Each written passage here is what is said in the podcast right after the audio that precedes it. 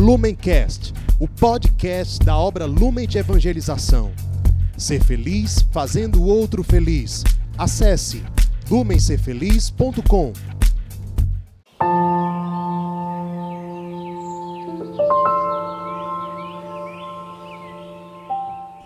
Sejam bem-vindos, meus irmãos, a mais um dia da meditação do Evangelho, aqui no Palavra Encarnada, dia 10 de outubro, sábado. Vamos meditar o Evangelho que se encontra no livro de São Lucas, capítulo 11, versículos 27 e 28.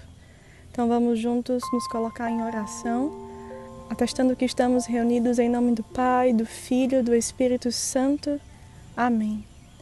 Vinde, Espírito Santo, enchei os corações dos vossos fiéis e acendei neles o fogo do vosso amor. Enviai, Senhor, vosso Espírito, e tudo será criado, e renovareis a face da terra. Oremos, ó Deus, que instruístes os corações dos vossos fiéis com a luz do Espírito Santo. Fazei que apreciemos retamente todas as coisas, segundo o mesmo Espírito, e gozemos sempre de suas consolações por Cristo, Senhor nosso. Amém. Vem Espírito Santo de Deus sobre os nossos corações, nos dá o entendimento necessário daquilo que o Senhor quer de nós neste dia, a partir da força desse Evangelho, da salvação que o Senhor sonha para cada um, da meditação que vamos ter juntos a partir dos teus sentimentos, dos teus pensamentos. Pedimos isso confiantes na intercessão de Nossa Senhora. Ave Maria, cheia de graça, o Senhor é convosco. Bendita sois vós entre as mulheres, bendito é o fruto do vosso ventre, Jesus. Santa Maria, Mãe de Deus, rogai por nós, pecadores, agora e na hora de nossa morte. Amém. O Evangelho de hoje fala: Enquanto Jesus assim falava, uma mulher levantou a voz no meio da multidão e lhe disse: Feliz o ventre que te trouxe e os seios que te amamentaram. Ele respondeu: Felizes, sobretudo, são os que ouvem a palavra de Deus e a põem em prática.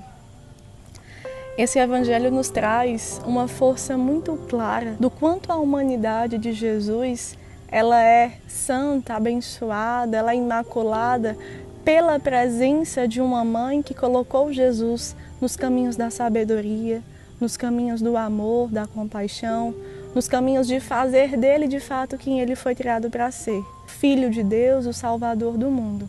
Quando essa mulher que avistava Jesus diante da multidão, pregando, diante da multidão, exortando, olha a humanidade de Jesus, olha os valores que saem do seu olhar, da sua fala, da sua postura. Ela elogia a mulher que o criou, a mulher que o amamentou, a mulher que gerou, educou, acompanhou a vida dele.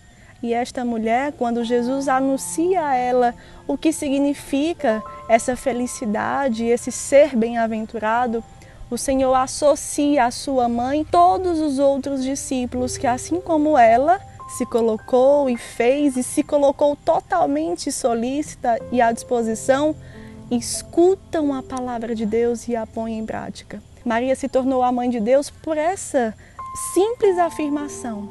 Ela escutou a palavra de Deus, ela escutou a mensagem de Deus e quis colocar em prática. Se Jesus coloca cada um de nós que escuta os seus ensinamentos, que se coloca na condição de se humilhar para acolher aquilo que vem dele, colocando realmente cada um de nós no último lugar, para deixar Deus nos falar quais são as nossas prioridades, quais são os nossos sonhos nele, qual é a vocação que ele tem para cada um de nós, nós vamos experimentar a mesma felicidade da Mãe de Deus. Olhar para Jesus, ver a sua graça, olhar para Jesus e ver toda a sua vida banhada pelo Espírito Santo e querer, como ele, como ela, também trazer isso para as nossas vidas. Nós convidamos você hoje, nesse trecho do Evangelho, a fazer a seguinte reflexão eu tenho me associado, eu tenho me incluído nesses que são felizes por ouvir a palavra de Deus e a colocar em prática. Eu realmente me coloco no ventre de Nossa Senhora para ser como ela, para me deixar ser educado por ela, como o próprio Jesus assim o fez? É uma reflexão que nós todos somos chamados aguardar durante todo esse dia e deixar o Espírito Santo nos convencer da verdade e da força que isso nos traz. Eu, pessoalmente, não sei como você está hoje, mas o Espírito Santo que conhece o seu coração, que sonda todas as suas entranhas e sabe dos seus pensamentos, dos seus sentimentos, tem algo muito maior e muito melhor do que nós podemos imaginar. Então, sendo verdadeiramente como Jesus pede aqui, felizes por ouvir de Deus e colocar aquilo que Ele fala em prática, vamos juntos celebrar as graças que Ele traz para cada um de nós.